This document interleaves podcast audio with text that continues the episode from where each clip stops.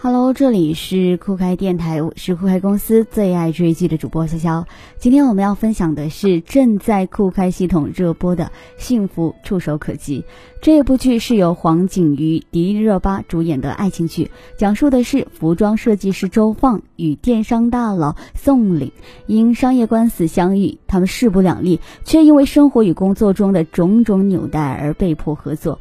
两个执拗刚烈的人就此碰撞不断。矛盾从生，但是在相互较劲的过程当中，获得了一定的成长，同时在对方身上找到了内心的所属，渐渐相爱。周放与宋林两个人彼此支撑着，也彼此嫌弃着，他们一起度过了种种的难关，并为了实现理想，不断的完善自己。设计师最终拥有了知名的高定品牌，而效率为上的电商大佬宋林开拓出了高级定制的商业模式，在事业上获得了新的突破。宋岭这个人很帅，很有魅力，也冷峻幽默，男友力十足。虽然他说话有一些刻薄，但是人无完人嘛，也算说得过去，是一个值得托付的男人。周放曾经评价说，如果与宋岭在一起，会鸡飞狗跳的过日子，但是那样的生活也不失为一种乐趣。只是上天并不偏爱周放，给了他优选，却也给了他考验。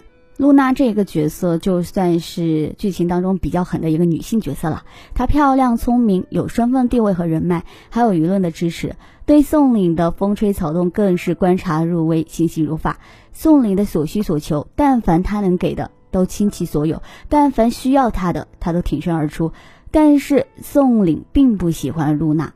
虽然说宋礼不承认露娜，但是在露娜的心里，宋礼这样理智的商人，早晚会知道他的好，他的价值，也就全等于宋礼早晚是他的。就算尚且名不正言不顺的今天，也不应该被别的女人惦记。周放与宋礼喝咖啡的照片一出现，露娜女人的第六感马上就来了。她是个聪明的女人，一边对宋礼晓之以理，一边对周放动之以情。可惜她还是小看了周放在宋礼心目中的分量，也高看了自己的心机筹谋。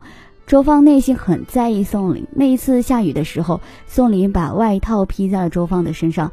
虽然说刚开始周放有一点点抗拒，但是当宋林把他搂入怀中的时候，周放的表情表示他已经动心了。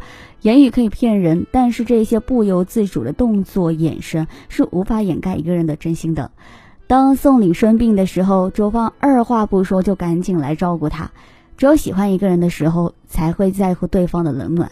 当对方生病的时候，会为他担心；即使有再多的工作，也会放下手中的一切来亲自照顾他。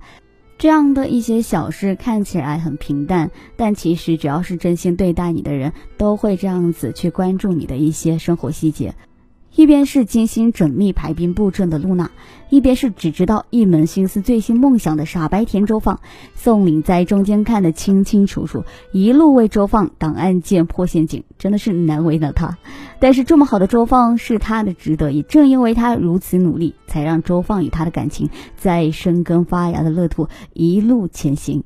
本来作为设计师的周放可以平平静静的、慢慢的钻研他的梦想，就算成长的缓慢。但至少可以如温室的花朵一样向阳而生，乐观向上，幸福的攀升。